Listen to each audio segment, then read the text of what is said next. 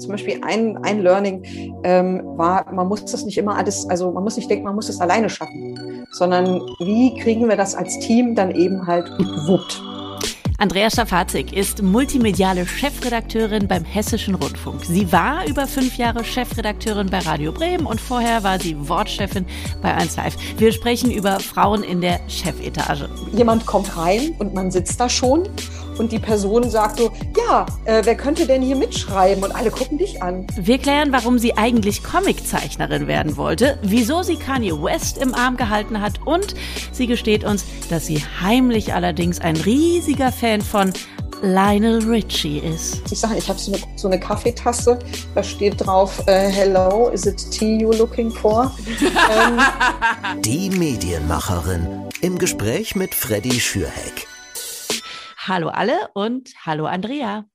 Hallo, Freddy. Ich frage ja immer unter den Kollegen, Mensch, habt ihr mal eine Idee, wen man noch einladen könnte bei mir in dem Podcast? Und tatsächlich habe ich von allen in den letzten äh, Wochen und Monaten gehört, Andrea, war Andrea eigentlich schon da? Deswegen, ich freue mich, dass wir es jetzt hier mal machen. Mensch, Freddy, Mensch, Dankeschön. Aber der Tag hat, ist gerade um 100 Prozent besser geworden. Also. wo erreichen wir dich denn? Ich sehe dich vor weißen Schränken. Ich nehme an, es ist eine Küche oder wo stehst du? Ich stehe in der Küche. Ich habe so wie momentan alle Rücken. Und hier ist ein Stehpult und hier kann man ganz prima stehen an seinem Computer. Ist super. Und ist das wirklich jetzt ein Stehpult oder ist das einfach nur die Arbeitsfläche von der Küche, wo du mal gerade das Gemüse beiseite geschoben hast und dann deinen Laptop platziert hast? Nein, nein, hier frühstücke ich. Aber mittlerweile äh, schreibe ich hier Mails. das Ding hat sich vom Frühstückstisch äh, in einen Arbeitsplatz verändert, äh, so wie gerade eben in vielen Haushalten. Ne? Andrea, kommen wir zur wichtigsten und ersten Frage immer hier im Podcast, nämlich was war eigentlich dein allererster Medienjob? Oh, oh, oh, ganz klassisch, Freddy. Also äh, es war wirklich der Karnickelzüchterverein. Also ich halte Nein. das für ein Klischee, aber ohne Quatsch. Ich komme ja aus dem Ruhrgebiet und äh, da war das damals noch so. Und ich, ich weiß alles, ich weiß es auch noch über die, oh, hoffentlich ist es jetzt richtig, ne?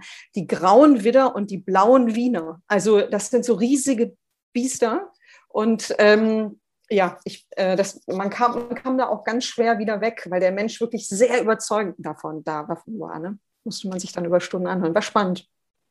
Und ähm, das war also dein erster Medienjob. Und was wärst du geworden, wenn du nicht Medienfrau geworden wärst? Also gab es bei dir jemals einen Plan B?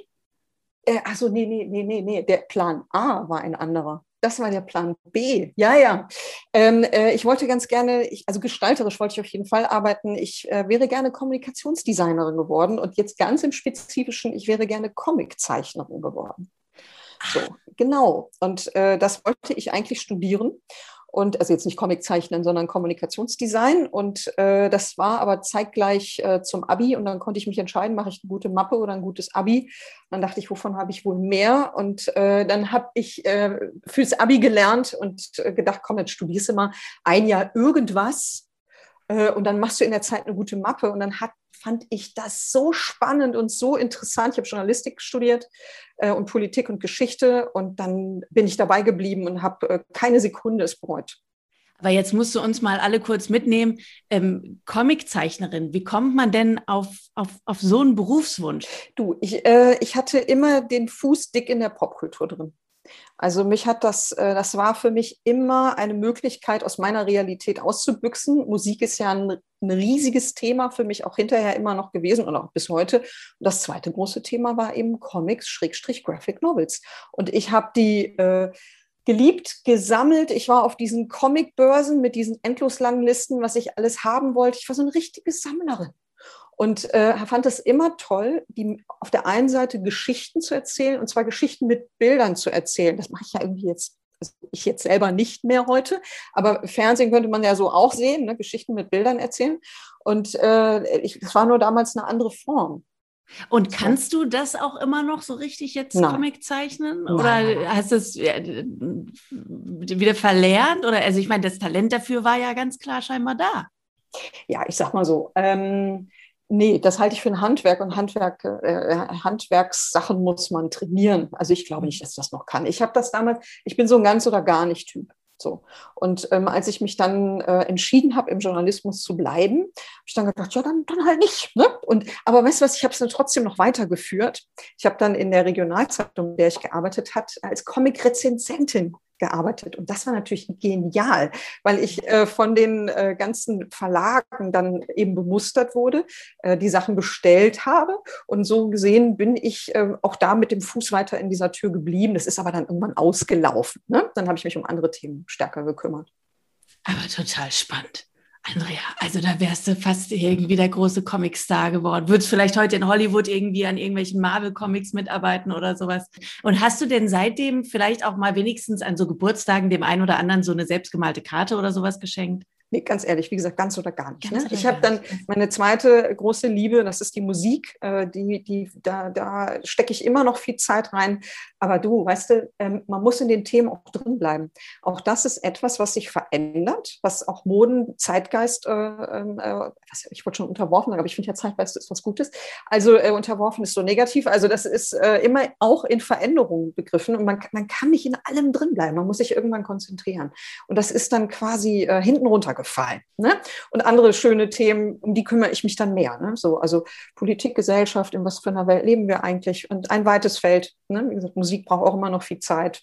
Der Tag hat nur 24 Stunden, muss ich auch akzeptieren. Ne? Ja, eben. Ich wollte gerade sagen, wenn man allein nach deinen Interessen geht, müsste man sagen, so ein Tag braucht mindestens 100 Stunden. Nur damit du überhaupt alles, was du gerne liest, was du gerne gucken würdest und so weiter, dass du da hinterherkommst.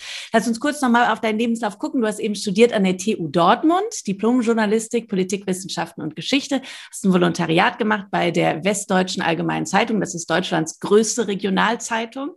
Und dann bist du zum Westdeutschen Rundfunk, hast ja, genau. bei 1 Live äh, verschiedene Tätigkeiten gehabt, warst Online-Beauftragte, dann Referentin in der WDR-Hörfunkredaktion, dann Leiterin eben der Musikredaktion, da war dann wieder deine Musikleidenschaft ganz groß, dann Leiterin der Wortredaktion, da haben wir uns auch kennengelernt. Von diesen ganzen vielen Stationen, die du jetzt schon damals alle hinter dir hattest, war das alles irgendwie damals auch so dein Plan oder hast du eher geguckt, ach ja, die brauchen jetzt gerade jemanden, der für Online-Chefin irgendwie, ja gut, ich habe Zeit, dann mache ich das. nee, nee, Zeit ist das größte Gut, aber da kommen wir ja vielleicht noch zu. Nee, nee, das, äh, nee, nee, nee, es, äh, nein, es gab diesen Plan so nicht. Ich würde auch fast sagen, dass das wäre auch unseriös. Also ich bin so ein Möglichkeitentyp. Also ähm, Möglichkeiten ergeben sich und dann gehe ich durch diese Tür. Und selbst wenn ich manchmal denke, oh, passt das so wirklich? Und ähm, ach du liebe Güte, hast aber auch echt Respekt vor. Also, hm, und kennst du dich da wirklich aus? Ja, musst du mal ausprobieren. So. Und dann entscheide ich mich oft gegen die Angst äh, und fürs Ausprobieren. Und, äh, und ich hatte da das Glück, und ich meine, gut, äh, du bist ja selbst bei 1 Live, äh, deswegen weißt, also, aber damals, also es hat sich auch verändert, aber damals war es so, ähm, es gab eine gewisse Form des Rotationsverfahrens. Also man war nicht ähm, eingekauft für diesen einen speziellen Job sondern wenn sich da wieder irgendwas geboten hat, ähm, äh, damals war das im Urlaub, du hast ja den Online-Bereich angesprochen, äh, und da hat mich mein damaliger Chef angerufen, hat gesagt, sag mal, Andrea, wann bist du wieder da? Habe ich gesagt, du, nächste Woche. Also ja gut, also wenn du wieder da bist, dann äh, übernimmst du dann die Online-Redaktion und auch noch den Marketingbereich. Ich so, äh, wie, wie warte, warte, mal ganz kurz, äh, nein. Ähm, äh, vor allem auch nicht Marketing, ich bin Journalistin, ich, ich möchte nicht in den, nee, ähm, du, ähm, ja, können wir ja nochmal reden, aber den Online-Bereich auf jeden Fall, ähm, ich muss jetzt auch mal weiter, ne? Bis dann, tschüss, und hat dann aufgelegt und ich nur so, und habe zu meinem damaligen Freund gesagt, du, ich glaube, ich habe einen neuen Job.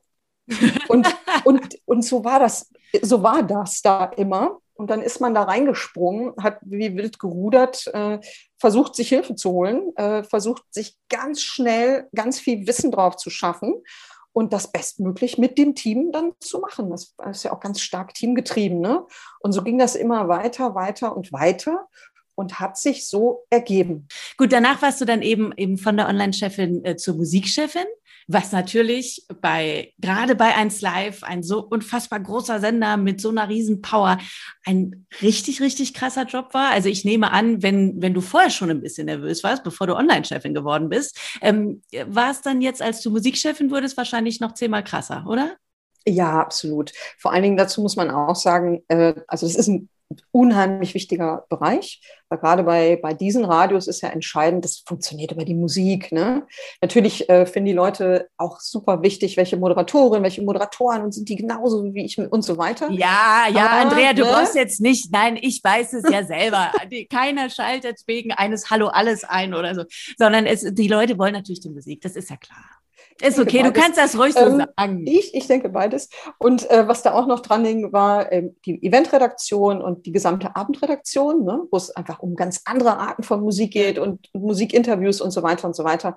Und das war für mich ein das war für, für mich, aber glaube ich auch für alle ein super harter Schritt, weil ich bin Journalistin. Also ich liebe Musik und ja, ich bin da drin und ich, ich kann mich auch in gewissem Maße richtig in was reinfuchsen, einarbeiten, reinfräsen, durchwühlen. Aber letztlich bin ich eine Journalistin. Und ähm, da war aber oder ist auch immer noch ein total starkes Team. Und da ging es dann halt um was anderes. Es ging dann halt darum zu schauen, äh, und, und das, das gilt für heute genauso. Wer ist da mit welchem Talent? Wer kann da was am besten? Mhm. Und eben halt auch zu akzeptieren, da sind, es, da sind Menschen, die können das viel besser als ich. Und wie schaffen wir das jetzt gemeinsam, das Ding dann eben nach vorne zu bringen und so weiter und so weiter. Also zum Beispiel ein, ein Learning ähm, war, man muss das nicht immer alles, also man muss nicht denken, man muss es alleine schaffen sondern wie kriegen wir das als Team dann eben halt gut gewuppt. Ich habe natürlich, als ich mich auf diese Folge hier vorbereitet habe, einmal dein Instagram-Profil komplett nach unten gewischt und habe ein sehr besonderes Bild gefunden, wie ich finde, aus deiner 1Live-Zeit. Da bist du in Schlaghose, Jeans natürlich, weißer Nietengürtel, klar, türkisfarbenes Oberteil, absolut High Fashion und in deinem Arm ein Weltstar. Weißt du noch, wen du da im Arm gehalten hast? Ja, ich glaube, ich glaube, das, also das, das weiß ich noch, das war Kanye West. Oh mein Gott, du hast ja, Gott getroffen. Ja, ja, ja, das, und, äh, und genau, Jesus und also was hat er sich noch alles bezeichnet? Ja, ja, auf jeden Fall. Du, aber da waren, da waren noch andere, auch äh, ne, Dave Gahan von Depeche Mode. Dann bin ich ja noch in der Zeit gewesen der ganzen Boybands, ne? also äh, ach, was weiß ich, Backstreet Boys, äh, ähm, auch die Spice Girls. Ich habe mal Mel B interviewt äh, und so weiter. Beyoncé Knowles, äh, Britney. Du hast Beyoncé interviewt? Nee, da war ich, da war ich äh, schon Musikchefin, glaube ich, und die habe ich in Empfang genommen und wir haben ein bisschen ah. gequatscht. Und oh dann habe ich sie ins Studio gebracht, genau, und Michael Imhoff hat sie dann interviewt. Wie kann man sich die vorstellen? Kamen die mit 20 Leuten in der Entourage oder war die ganz es war okay. Ich glaube, es waren nur fünf. Das gibt es schlimmer, ne? Mar ja. Mar Mariah Carey hatte mehr Leute dabei. Ähm, die war unheimlich angenehm. Das war eine wirklich witzige, ähm, sehr angenehme ähm, sympathische Frau. Also die, die, war, die war entspannt und äh, die hatte so ein Cappy auf und, und ich glaube einen Jogginganzug. Zum Glück beim Radio sieht man das ja nicht so, ne? Ja. Und ähm, das war, ja, die, die hat einem so ein Gefühl gegeben, dass jetzt alles normal ist und äh, dass man normal mit ihr umgehen soll. Und das war übrigens ähm, eine Erfahrung, die ich ganz oft äh, mit Künstlerinnen und Künstlern hatte, dass äh, das ganze Gewusel drumherum oft eher von einem Management oder was weiß ich was kommt und dass dann der Star, die, die Künstlerin, wie auch immer, ähm, eigentlich entspannt, nett, äh, ihre Ruhe haben wollen und selbst hoffen, dass man da jetzt gut durchkommt. Ja. Absolut. Also sogar schüchtern. Also Dave Gahan war schüchtern. Und äh, da kamen wir ganz gut ins Gespräch, weil ich sah, äh, dass er ähm, sich was auf die Hand schreibt. Und das habe ich damals auch noch gemacht und hatte, hatte so wie er, bei ihm stand Bob, bei mir stand weiß ich nicht mehr was. Und dann meinte ich so, hey, du guck mal hier, ich, ich schreibe auch was. Und er so, ach, guck mal. Und dann kam man direkt ins Gespräch und das war irgendwie ganz lustig. Ne? Aber einen Künstler hast du ja tatsächlich, soweit ich zumindest verfolgen konnte, nie getroffen, obwohl ein großes Idol von dir, Lionel Richie. um Gottes Willen. Verrätst du jetzt hier alles oder was ich, ich äh, puh. Äh, ja, das ist so ein Guilty Pleasure. Ähm, ich ziehe das durch. Äh, und Freunde von mir, die das wissen, schenken mir auch regelmäßig Sachen. Ich habe so eine, so eine Kaffeetasse, da steht drauf, äh, Hello, is it tea you're looking for? ähm, und äh, genau, und, und habe, äh, habe auch so einen äh, dicken Pullover und so, wo Lionel Richies Konterfei drauf ist und so. Und ähm, ja, ja, das, ähm, den habe ich, doch, den habe ich aber auch schon getroffen. Ah, okay. Jetzt überlege ich gerade. Ich habe den nicht selbst interviewt, aber äh, ich war mal im Backstage-Bereich, als der in Köln, in der Köln-Arena irgendwie gespielt hat, weil, ach, das da, weil ich mich mit der Promoterin gut verstand und hat die mich mitgenommen. So. Ja. Wobei, äh, das klingt immer so ein bisschen, das, also das möchte ich ja jetzt auch, auch nochmal sagen, was mir echt wichtig ist. Ne? Ähm, das ist schon wichtig, als Journalistin eine Distanz zu haben und die habe ich auch. Also ich fand wirklich immer am besten, wenn ich Leute interviewt habe, die ich selber nicht gut fand. So. Oder die, ähm, wo ich jetzt nicht, weil ich bin da nicht ja als Fan, ne? sondern ich bin da als Journalistin. Und, äh, und da ist einfach gut, eine gewisse kritische Distanz zu haben. So, jetzt haben wir sehr viel über deine Liebe zu Musik gesprochen. Gleichzeitig hast du ja aber auch noch, also du hast ja Liebe für viele Dinge, haben wir schon gemerkt, auch für Comics und so weiter. Aber vor allen Dingen eben eine große Liebe für Nachrichten, die von dir ausgeht. Du äh, bezeichnest dich selbst als News Junkie. Wie äußert sich das? Also bist du morgens schon im Bett, sodass du erstmal eine halbe Stunde lang alle Nachrichtenseiten checkst? Ja, so ist es. Ähm, ich check nicht mehr die Nachrichtenseiten, sondern das kommt ja alles über die Nacht schon über Push-Nachrichten rein. Dann äh, lese ich in das ein oder andere schon mal rein, ähm, mache sowieso ja, das wird ja ähnlich gehen, ne? alles mit meinem Handy, höre darüber auch Radio, ähm, höre da auch so ein bisschen quer, was machen die Kollegen, dann was machen wir bei HR Info ähm, und so weiter und so weiter. Schau mal in die Hessenschau rein, ähm, ins Bewegtbild und versuche einen Überblick zu bekommen. Deswegen, ich brauche morgens echt schon zwei Stunden. Und das liegt einfach dran, weil ich wirklich mal so, ein, so einen Überblick haben möchte, vor allen Dingen, was, was treiben die Kollegen so, die Kolleginnen. Und ähm, ja, und dann du, geht das über den Tag weiter. Ich habe, glaube ich, wirklich je, jede Push-Nachricht, die man haben kann, habe ich. Und, äh, und dann, und genau, bis in den Abend rein. Ne? Ähm, dazu muss man aber auch sagen, ich habe keine Familie, da fällt das ein bisschen leichter. und bis in den Abend rein bedeutet dann wirklich, du kannst dann da auch gerne mal bis 23 Uhr sitze da immer noch mit dem Handy und checkst immer noch die Nachrichten. Oder wann kommst du mal runter, Andrea? Mhm, ja, das ist, das ist auch äh, das Hauptthema. Äh, also neben, neben dem ganzen äh, Leidenschaften, Lieben, Input, neugierig sein, mehr, mehr, mehr, war ein Riesenthema für mich zu lernen, Ruhe in das Leben auch mal reinzubringen, auch mal eine Pause zu machen. Ich versuche das einzubinden, aber das fällt mir wirklich schwer. Also mhm. so, mich treibt es eigentlich woanders hin. Da ist und so wie, ein immerwährender Hunger. Und wie versuchst du das dann, dir selbst irgendwie mehr beizubringen? Also hast du Leute in deinem Umfeld, die dann regelmäßig mal sagen, Andrea, und jetzt musst du aber in Urlaub, auch wenn du eigentlich keinen Bock hast zu entspannen? Oder hast du selbst für dich irgendwie so Mechanismen entwickelt, dass du sagst, alle paar Tage versuche ich mal wirklich einen Abend lang eine Serie zu gucken? Ähm, ich meditiere, das schon seit ganz, ganz vielen Jahren habe ich äh, mich mit angefangen, mich mit buddhistischer Theorie und auch Meditation zu beschäftigen. Ähm, und dann dem räume ich wirklich Platz ein. Und äh, jetzt, seitdem ich äh, Rücken habe, ähm, äh, mache ich zum Beispiel, ich habe da früher immer Witze drüber gemacht, ich mache die nicht mehr. Ich mache jetzt Yoga und so. Hilft ja. auch zum Runterkommen. Ja. Ja, also ne, solange es hilft, ist doch gut. Ich stehe ja ständig bei meinen Blümchen dann draußen abends äh, nach Feierabend und das bringt mich runter. Und mein Freund macht sich immer darüber lustig, weil er meint, er hat den Verdacht, dass ich manchmal mit den Blumen rede, weil ich so viel Zeit an einzelnen Blumen verbringe. Aber das ist so, ja, das ist voll das Oma-Hobby, aber irgendwie braucht man halt irgendwas, was einen runterbringt. Wir kommen jetzt zu deiner nächsten Arbeitsstation. Von 1 Live ging es dann ja weg für dich zu Radio Bremen, wo du Chefredakteurin geworden bist. Ich weiß noch, dass für uns damals das alle ein schwerer Abschied war, weil du wirklich jemand bist, der wie kaum eine andere den WDR und besonders eben eins live geprägt hat. Trotzdem bist du diesen Schritt gegangen. Warum hast du das gemacht damals? Weil du hast ja Köln geliebt, du hast den Sender geliebt, du hast uns geliebt. Ja, habe ich auch. Äh, das fiel mir auch wirklich nicht leicht. Ähm, äh, ich wollte, also ich habe ja wirklich Lust auf was Neues. Ich glaube, so ist auch Menschsein. Ich glaube, der, der Mensch möchte, auch wenn es richtig Spaß macht und toll ist und man sich voll damit identifizieren kann, alle paar Jahre muss doch was Neues kommen. Ne? Da musst du auch nur dich betrachten, Freddy, ist doch bei dir genauso. Und ähm, ich habe damals so ein bisschen gedacht, ähm, nach doch verschiedenen Stationen bei 1 Live, es war dann irgendwann auserzählt. Ne? So. Und ähm, ich wollte dann nicht, dass sie irgendwann denken, guck mal, dieses Artefakt sitzt da immer noch in seinem Hat es nicht mitbekommen, das äh, und so weiter. Ich wollte nicht so eine Berufsjugendliche irgendwann werden. Ne? So. Ja. Und dann hat sich da wieder eine Tür geöffnet.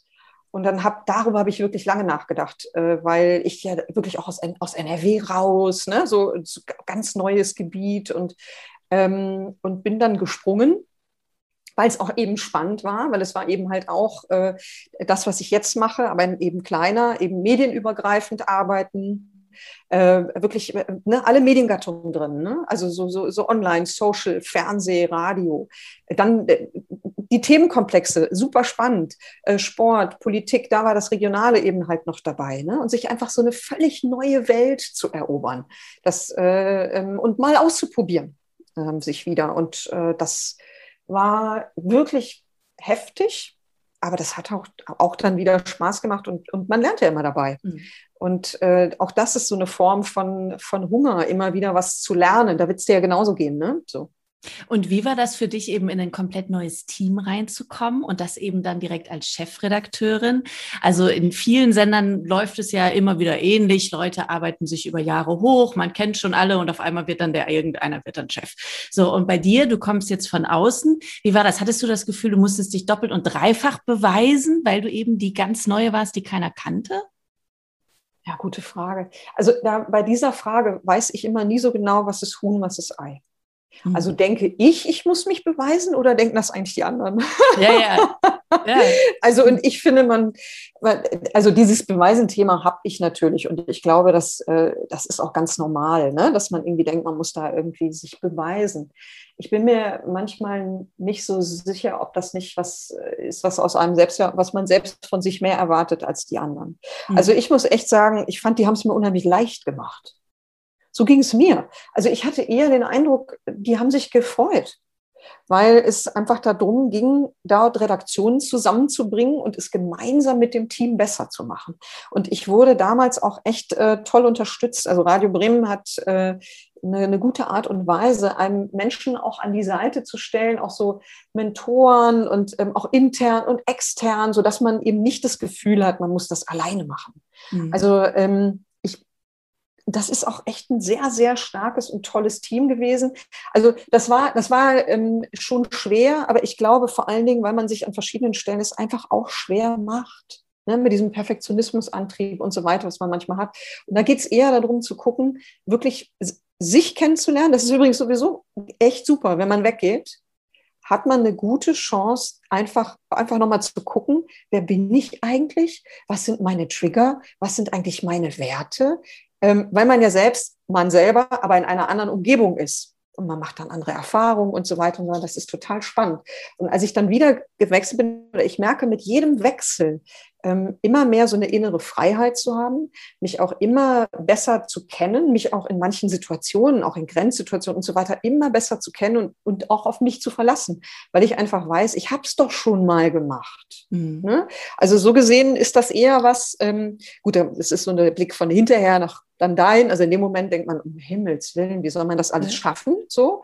Aber ein paar Jahre später schaut man drauf und ähm, ähm, ja, das das ist total okay. Und wenn ich ganz ehrlich bin, das machen ja auch viele, ne, so Riesenschritte. Du bist ja auch zwischen verschiedenen Sendern, bist du gewechselt und immer wieder in eine neue Welt und immer wieder sich zeigen und welche Kultur herrscht da eigentlich vor Ort vor? Wie sind die Leute drauf? Wie ticken die? Wie tickt man selber? Wie passt das zusammen?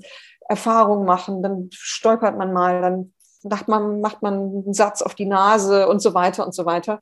Ähm, aber letztlich ist es ja auch nochmal was was anderes als andere Leute leisten, die zum Beispiel ins Ausland gehen und dann, keine Ahnung, Studioleiter in Teheran werden oder so. Das ist ja nochmal eine ganz andere Liga. Wie äh, Nathalie Amiri, unsere Gästin gewesen hier im Podcast vor ein paar Folgen. Ähm, du hast ja, als du dir die Folge angehört hast, mir auch direkt äh, bei WhatsApp geschrieben, boah, was für eine, was für eine spannende Frau und äh, kann ich tatsächlich nur zustimmen. Wie wichtig, glaubst du, ist es denn, ähm, als Journalistin regional flexibel zu sein? Es muss jetzt ja nicht direkt der Iran sein. Aber bei mir zum Beispiel, wäre ich in Demgo geblieben. Ich hätte nicht beim Radio großartig direkt arbeiten können, außer ich hätte vielleicht im Kinderzimmer weiterhin meine super krassen Sendungen auf Kassette aufnehmen können. Ähm, also wie wichtig ist es da, auch mal von Ort zu Ort zu ziehen, weil eben auch nicht überall alle Möglichkeiten sind, auf die man hofft. Wie wichtig ist es, flexibel zu bleiben? Ach, mega, mega wichtig. Also aus, aus den Gründen, die du genannt hast, aber auch, weil das ja äh, eben halt auch, man, man, man weiß ja nie, in dem Bereich, wo man da gerade arbeitet, gibt es da überhaupt gerade eine freie Stelle? Was suchen die? Ne? Äh, wo wird wieder was gesucht? Also ich finde, gerade der Journalismus ist ein Job, der mit Flexibilität einhergeht. Das fängt bei den Arbeitszeiten an, ne? oft am Wochenende, oft in, ne? oder bei dir ganz früh am Morgen ähm, und, und endet auch mit den Themengebieten, ist mit in der Job Description. Ja. Du hast 2017, äh, habe ich gesehen, ähm, beziehungsweise, nee, 2016. Wir gucken erstmal auf 2016. Hast du tatsächlich ja auch kurzzeitig zumindest mal in den USA gearbeitet. 2016 warst du in New York während dieser historischen Wahl, als Donald Trump zum Nachfolger von Barack Obama geworden ist. Was hast du da gemacht? Ich habe nur Instagram-Bilder gesehen und habe dann geschlussfolgert und äh, detektivmäßig ermittelt, dass du da gearbeitet haben musst, eben während der Wahl. Ich habe da nicht gearbeitet. Ich oh. hatte das Glück. Genau. Äh, okay. Also es ist so. Ähm, ich habe, äh, Radio Bremen hat mir eine ganz wunderbare Ausbildung mitgegeben. Und zwar durfte ich, äh, äh wie erkläre ich es jetzt? Also wir, wir öffentlich-rechtlichen sind ja zusammengeschlossen in der EBU, der European Broadcast Union. So. Und die haben ein Führungskräfteprogramm. Und das durfte ich in einem Jahr, da durfte ich dran teilnehmen. Und da war eine Station zum Beispiel New York, eine weitere war in Los Angeles, wo wir ganz viele Start-ups und Digitalagenturen und sowas kennengelernt haben. Und wir waren just zu dem Zeitpunkt, also wer ist wir? Da sind ganz viele Journalistinnen und Journalisten, Führungskräfte aus ganz Europa. Das ist übrigens auch unheimlich spannend gewesen. Äh, wir waren zusammen diese Gruppe und wir waren da vor Ort und tagsüber haben wir ganz normal Unterricht gehabt zu verschiedenen Fragen von Führung und, und digitaler Wandel und so weiter und so weiter. Und abends waren wir eben äh, dabei und äh, ähm, wir durften auch bei NBC, bei deren äh, Sendungsaufzeichnungen und sowas dabei sein, als eben ja tatsächlich dann Trump Präsident geworden ist. Wir erinnern uns ja auch alle an die Bilder von den teils krass geschockten Menschen damals. Wie hast du die Stimmung erlebt in den USA? Das war wirklich sehr heftig. Also wir standen am Times Square und ähm, da waren ach Mensch, also da sind Leute durchgezogen, die haben geweint. Also äh, das kann man sich für Deutschland, glaube ich, irgendwie so gar nicht vorstellen. Aber das war auf diesen riesigen Billboards ähm, liefen eben ähm, liefen diese verschiedenen Sender und man konnte sehen, ah, der State ist jetzt, oh, ist auch Trump und oh, der State ist jetzt dieses, die Auszählung lief. Und dann liefen Demonstrationen vorbei und, und Menschen, die weinten und sich in den Arm lagen. Und äh, es war ein wirklich ganz besonderer, ganz krasser Abend. Ich habe auch noch, noch eine Kollegin, Eva Schulz, getroffen, die dort aber für Berichterstattung war. Und ähm, irgendwann hatten wir dann genug und waren auch irgendwie fertig und sind dann in so einen Pub gegangen. Und als wir reinkamen, lief von äh, REM It's the end of the world as we know it. Ne? Und ich dachte, das ist ja jetzt crazy. So, und dann, äh, nachdem wir dann noch so ein bisschen was getrunken haben, dann wir alle aufs Hotelzimmer und dann habe ich die ganze Nacht natürlich noch CNN geguckt und, und mhm. Twitter und alles gecheckt. Und das war schon echt ein besonderer Moment. Und äh, in solchen Momenten, äh, du warst ja auch irgendwie bei der Documenta-Eröffnungsfeier in Athen, äh, habe ich gesehen, du warst bei der Comic-Con in San Diego, da kommen dann alle Lieben zusammen, das Journalistische und dann eben deine Comic-Liebe. Wenn du eben dann vor Ort bist und diese Dinge erlebst, denkst du dir dann manchmal, ach, ich wäre auch gerne eigentlich wieder die Reporterin mit dem Mikrofon oder mit der Kamera, die eben selbst jetzt aktiv darüber berichtet und eben nicht die, in Anführungszeichen, Chefin, die in der Redaktion dann eben quasi die Hand über allem hat? Lustig, ne? ich muss wahrscheinlich jetzt Ja sagen, aber ich sage nein. Nee, aber ist ja, ist ja besser, also, du, du weil, Also ich habe, äh, als damals die Frage kam, nach, äh, nach wirklich sehr langer Zeit als Reporterin, und ich habe das wirklich geliebt, vor Ort sein Mikro in der Hand, alles das, was du sagst, mit Menschen in Kontakt gehen, äh, ne, reden, zu erfahren von denen genau, warum machen sie das jetzt und so weiter. habe ich damals gedacht, boah, willst du das? Dann hockst du den ganzen Tag im Büro und so weiter und so weiter.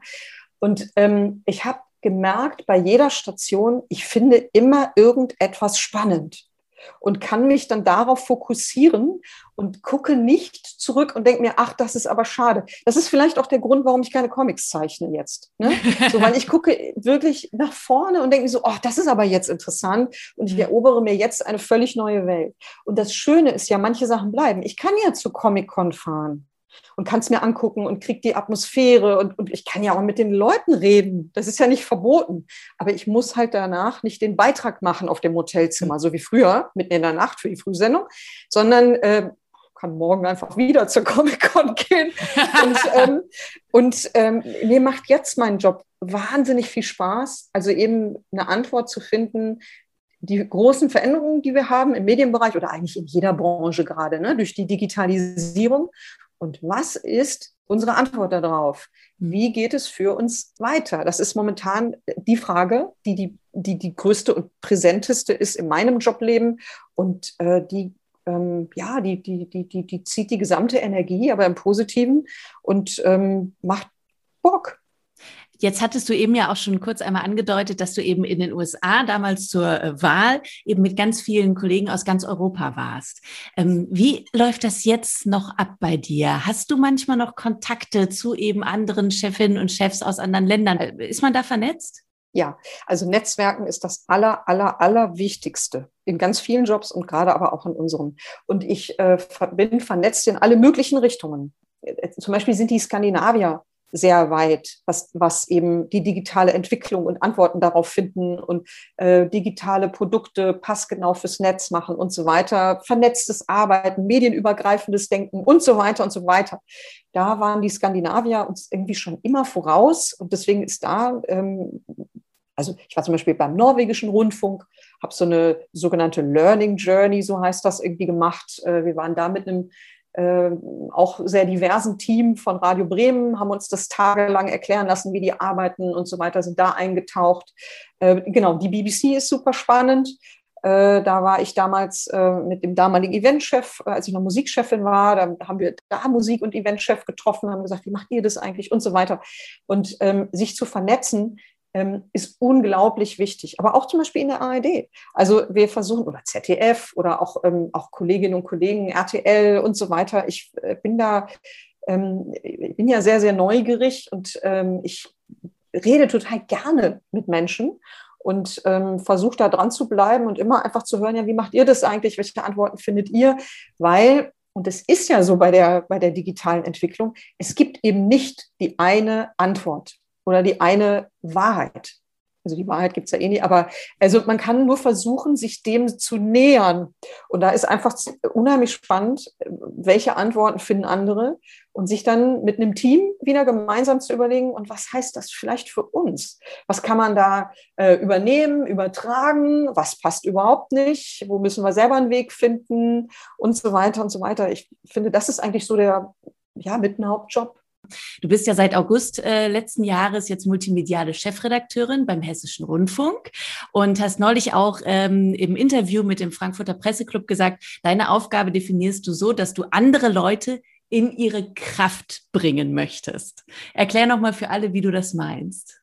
Äh, also ich meine das so, dass die Zeiten vorbei sind, äh, vielleicht hat es die auch niemals gegeben, aber eben, dass da äh, vorne eine Vorturnerin oder ein Vorturner ist, der auf alle, die auf alle Fragen eine Antwort hat. Das geht nicht. Je, je komplexer die Welt ist, umso mehr braucht es auch Spezialwissen. Also ich bin sicherlich nicht die erste Adresse, zu der man gehen würde, um sich TikTok zu erklären. Ne? besser. Also äh, definitiv. Ähm, und so bringen verschiedene Menschen in den Teams verschiedene Perspektiven ein.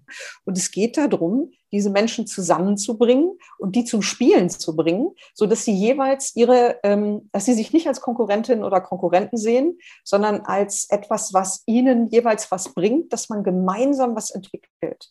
Mhm. So, und äh, das ist in ihre Kraft bringen. Und ähm, ich finde das ganz entscheidend. Und das haben übrigens Leute mit mir auch gemacht. Die haben geguckt, wo habe ich auch meine Stärken? Und sie haben versucht, diese Stärken rauszukitzeln und mir auch ehrliches Feedback zu geben bei Dingen, die ich besser mal lassen sollte. Also, ähm, und, und darum geht es. Also deswegen ist für mich Führung ganz stark eben in Kontakt zu gehen, Menschen kennenzulernen und zu schauen, ah ja, okay, was, was, was ist so das, was man da rauskitzeln kann, gemeinsam mit der Person? Und, ähm, und wo gibt man nochmal ehrliches Feedback, wo man auch sagt, nee, hier ist auch eine Grenze erreicht äh, oder das ist nicht so förderlich. Und das wieder ins Zusammenspiel mit anderen zu bringen. Und das ist eben in, in die Kraft zu bringen. Und weil man kann das gar nicht alles alleine. Du hast jetzt gerade schon das ehrliche Feedback auch angesprochen. Das ist ja sowas, wo ich mir dann denke, wenn ich Chefin wäre, ich, ich ich glaube, ich könnte es nicht, wenn da so ein Mitarbeiter oder eine Mitarbeiterin sitzt und der guckt ganz traurig und will dann ehrliches Feedback und ich muss vielleicht sagen, dass was richtig scheiße war oder vielleicht muss ich den sogar irgendwie entlassen oder so. Das wäre so der Punkt, wo ich sagen würde, nee, dann bin ich doch lieber kein Chef. Ähm, ist, ist es bei dir ähnlich oder was sind bei dir manchmal so dann doch vielleicht die Punkte, wo du sagst, ach, das, das ist eine Aufgabe, die würde ich mir gerne sparen? Ja, natürlich. Also ich meine, man macht ja nicht alles selber gerne. Also ähm, ähm, man macht ja nicht alles gleich gerne. Also erstmal da ist ja die goldene Regel, es geht nicht um den Menschen. Man kritisiert ja nicht den Menschen, sondern man kritisiert dann eine Form entweder der Leistung oder des Verhaltens äh, und so weiter. Es geht also nicht, ich habe schon Respekt vor den Menschen und auch immer eine Wertschätzung vor den Menschen. Nur eben diese Art von Verhalten oder eben diese Art und Weise, wie er was umgesetzt hat, ist halt nicht so optimal. Und es geht darum, das, das so zu schaffen, rüberzubringen, dass das auch ankommt. Ne? Und natürlich, also wir gestalten doch auch viel lieber, als dass wir sagen, okay, wir müssen auch mal was loslassen oder einstellen. Ne? Das ist auch etwas, was, was keinen Spaß macht. Also lassen ist, ist auch blöde, ne? Aber ähm, wir müssen uns, wir müssen priorisieren und halt dann auch mal Dinge lassen. Und natürlich, das machen Menschen mit ihrer Liebe, Leidenschaft und, und, und ihren Ideen. Und dann muss man sagen, aber hier geht es jetzt nicht mehr weiter. So, und äh, das ist, das ist total schwierig. Ja, es gehört einfach dazu. Auch du willst in deinem Job Dinge haben, die du lieber machst als, als andere, ne? Mal kurz jetzt, überlegen. Jetzt, jetzt, wo du nicht mehr meine Chefin bist, kann ich es ja sagen. Ja, klar. Du, sag mal, ich, ich weiß noch, dass äh, in, einem der ersten äh, in einem der ersten Gespräche, die wir beide miteinander geführt haben, hast du damals gesagt, du freust dich, dass ich jetzt da bin bei 1 Live und sagtest damals, wir brauchen noch mehr starke Frauen hier im Sender. Ähm, bei dir jetzt eben oben in der Chefriege, sage ich mal, sind ja vor allen Dingen auch immer, immer noch sehr, sehr viele Männer. Hattest du da manchmal das Gefühl, bei, ich weiß nicht, vielleicht Sitzungen oder bei Treffen oder so, dass manche, die dich vielleicht auch neu kennenlernen, dich so ein bisschen als die Quotenfrau erstmal nur so ansehen? Ach, natürlich, na klar. Äh, ach du, da gibt es alles Mögliche jemand kommt rein und man sitzt da schon und die Person sagt so, ja, äh, wer könnte denn hier mitschreiben? Und alle gucken dich an, aber weil du halt die Frau bist. Und, und da denkt natürlich jeder, du bist jetzt die, die mitschreibt. Und ich denke, nein, ne? so, nein. Und äh, damit, äh, das ist wichtig, sich mit diesen Dingen auseinanderzusetzen und nicht überrascht zu sein, weil das kann einem passieren. Und das liegt an Bildern. Also das, und da muss man sich auch mal selber kritisch überprüfen. Wenn, wenn jemand zu dir sagt, ähm, äh, ja, das ist ein Manager, Freddy, an was, was, welches Bild hast du im Kopf? Da denkt man doch vielleicht erstmal an so einen breitschultrigen 40-jährigen, irgendwie so, ne? So. Mhm. Ähm, kommt man zuerst auf den Gedanken, dass das auch eine zarte, zierliche, kleinere Frau sein könnte, die aber doch im Zweifelsfall genauso durchsetzungsstark oder vielleicht viel stärker ist als diese Figur, ne, so. Und diese, diese Sachen sind so oft passiert. Ach, das, äh, mal, also anekdotisch, ähm, ich, äh, ich habe mir auch mal eine Wohnung angeschaut in Bremen und dann sagte diese Person, es war auch so ein mittelalter Mann und sagte so, ja, was machen Sie denn da beruflich bei Radio Bremen? Und sag ich so, ja, ich, ich bin da im, im Journalismus tätig. Ach, okay. Und was machen Sie da so genau? Und dann ging das immer so weiter. Dann habe ich irgendwann gesagt, ja, ich bin da Chefredakteurin. Und da war wirklich Stille. Und die Person hat mich wirklich so von oben bis unten angeschaut und dann so, äh, äh, ja, ähm, äh, wie, wie viele gibt es dann da bei Radio Bremen? Und ich, eine. Und plötzlich änderte sich die komplette Temperatur dieses Gesprächs. Ne? Aber also im Endeffekt, es, es wird immer besser. Also wir werden ja immer mehr, das wird immer normaler. Ne? Und übrigens, das Frauenthema ist das eine Thema. Es gibt ja noch ganz viele andere Perspektiven, die man da drauf haben kann. Also zum Beispiel, dass auch in Chefetagen, es, es muss insgesamt viel diverser werden. Auch, ähm, ähm, wie bin ich groß geworden? Ähm, ähm, habe ich einen Migrationsbackground? Bin ich in den Stadtteilen, die eher mehr Arbeitslosigkeit haben und so weiter? Bin ich da groß geworden? Habe ich diese Erfahrung und so? Diese ganzen Perspektiven sind total wichtig. Vor ein paar Monaten, als Clubhouse gerade noch ganz äh, in war, jetzt ist ja keiner mehr da. Ich weiß nicht, bist du noch jemals bei Clubhouse jetzt? Also ich gucke nur noch so alle paar Tage, um zu gucken, ob noch irgendjemand da ist, aber es ist keiner mehr da. Es ist wirklich so ein verlassener Lehrerclub. Es passt in die Zeit gerade. Clubs haben keine Leute mehr. Aber vor ein paar Monaten noch habe ich einen äh, Clubhouse-Talk gehört mit Valerie Weber und äh, sie eben als Hörfunkchefin äh, vom WDR hat gesagt, und das fand ich auch sehr treffend, dass ähm, natürlich, wie du auch sagst, die Redaktion Redaktion an sich insgesamt auf allen Ebenen diverser werden müssen und dass sie sich auch wünschen würde, dass zum Beispiel Menschen, die eine ganz andere Art von Ausbildung durchlaufen haben, auch beim WDR anfangen, als Journalistinnen und Journalisten zu arbeiten. Leute, die schon mal Berufserfahrungen in verschiedenen Bereichen gemacht haben, die aus ganz anderen Gegenden kommen. Was machst du denn oder was, was sind die Anknüpfungspunkte, die du siehst, wo man was ändern kann? Ich, ähm, äh, du hast zwar gefragt, was mache ich? Ich muss jetzt trotzdem mal so einen kleinen Umweg nehmen. Also ähm, im hessischen Rundfunk, äh, das, da habe ich aber nichts mit zu tun. Ähm, aber das ist ein total gutes Beispiel. Hat äh, die aktuelle äh, Generation der Volontärinnen und Volontäre. Ich glaube, da war mit auf der Jury eben nicht ich oder so oder die Direktorin, ähm, sondern die Volontäre und Volontärinnen des Vorgängerjahrgangs haben die mit ausgesucht. Und die haben zum Beispiel ganz andere Kriterien angelegt. Super spannend.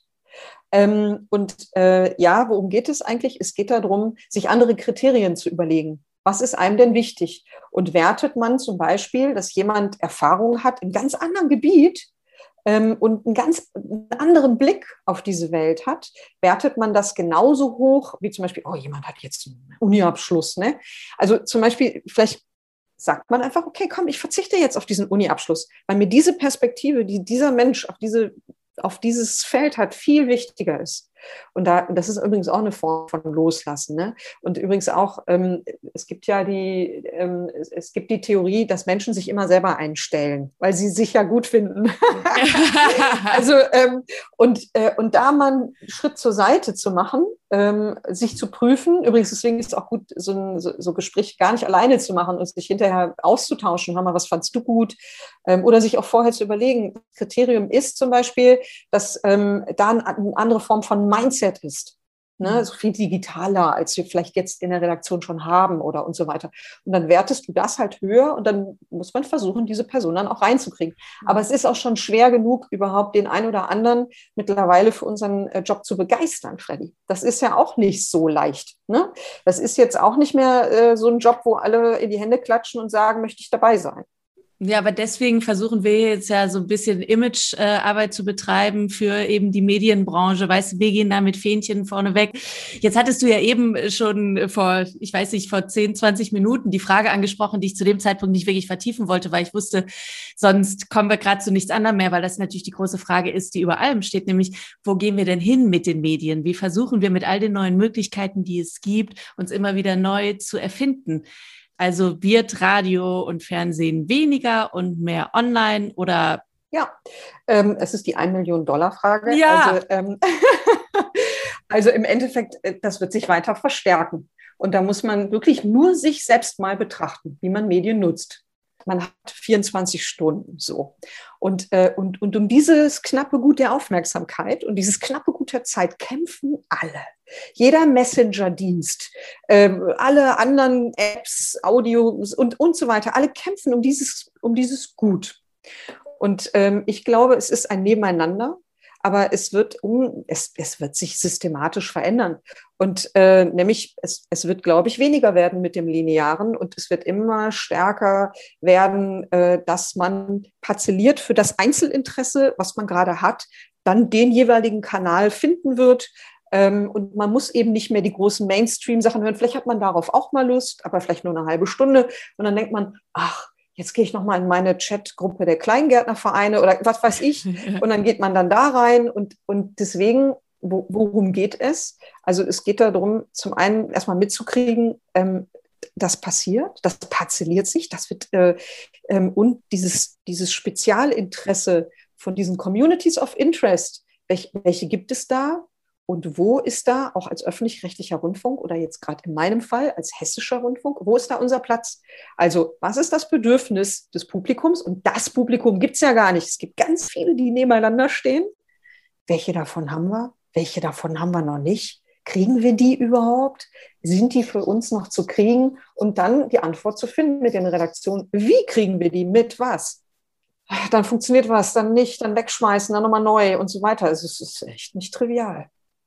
Also es sind unfassbar große Aufgaben, die es zu lösen gilt. Und in, in, in diesen ganzen Gesprächen, die wir jetzt zum Beispiel auch gerade führen, und ich merke ja auch, ne, also du bist da mit Leidenschaft, mit Liebe, mit, mit Engagement bei diesem Thema, denkst du dir trotzdem manchmal, manchmal für eine kurze Sekunde, ach Andrea, wärst du mal Comiczeichnerin gewesen, würdest du jetzt irgendwie in deiner kleinen Wohnung sitzen und würdest einfach vor dich hinmalen. Nee, nee, nee, nee. Nee, ich bin wirklich gerne in Kontakt mit Menschen. Also das, äh, und auch darauf Antworten zu finden, ich muss das nicht alleine machen. Das ist ja das Gute. Ich finde, das macht doch, also das, ja, das ist schwierig. Übrigens, das ist auch eine essentielle Frage. Ne? Also wie, das ist jetzt so, das klingt auch so verheißungsvoll, aber das ist natürlich auch eine Existenzfrage für den einen oder anderen. Also deswegen, es hat auch ganz viele Schattierungen, auch von sehr ernst. Ne? Ähm, aber darauf gemeinsam mit anderen Antworten zu finden, ist doch ein, das ist doch eine wundervolle Aufgabe. Und ich muss das nicht alleine. Das ganze Haus hat sich in Bewegung gemacht und, und die ARD und die anderen Medienhäuser auch. Und dann sind wir wieder beim Vernetzungsgedanken und darüber reden und gucken, was kann man, kann man wie wo klauen, wie selber machen und so weiter. Das ist doch toll. Also und das macht doch unseren Job so wunderbar. Kein Tag ist wie der andere. Und trotzdem, du bist die Chefin. Du trägst am Ende für ganz viele Leute aber nicht alleine. Ich habe auch darüber noch Leute, ne? Also Direktorinnen und Direktorinnen und Intendanten und so weiter. Andrea, ich bedanke mich sehr herzlich, dass du dir die Zeit genommen hast heute für diesen Podcast. Und äh, ich glaube, dass auch wenn du eben selbst ja gesagt hast, dass es irgendwie immer weniger Leute gibt, die sich für die Medienbranche so interessieren oder da rein wollen in das Business, wenn man dir so zuhört, dann glaube ich, bekommt man richtig Bock auf dieses Business. Und ich kann es aus Erfahrung sagen, weil ich ja nun mal wirklich, wie gesagt, damals eben mit dir zusammengearbeitet habe. Du hast mich damals sehr inspiriert von dem Ganzen, wie du arbeitest, mit welcher Leidenschaft du daran gehst, mit welcher Power und eben mit dieser, ich mache alles immer 150 Prozent Einstellung. Wie mit den Comics, wo du dann eben eher sagst, dann male ich niemandem eine Comickarte zum Geburtstag, weil entweder kann ich es richtig geil oder ich lasse es eben. Deswegen, also ich schicke dir einfach zum Geburtstag eine ganz normale, okay? Ausnahmsweise. Andrea, es war sehr schön mit dir. Dankeschön, das kann ich nur zurückgeben, Freddy. Und ich bin schon sehr gespannt auf deine nächsten Ausgaben, weil die Vielfalt, die du da präsentierst, ist wirklich gigantisch. Es macht sehr, sehr viel Spaß zuzuhören. Falls ihr noch Fragen, Anregungen oder Kritik habt, immer gerne an mich über Instagram, Facebook oder Twitter. Achso, und klar, falls ihr noch Comic-Empfehlungen habt, gerne direkt an Andrea.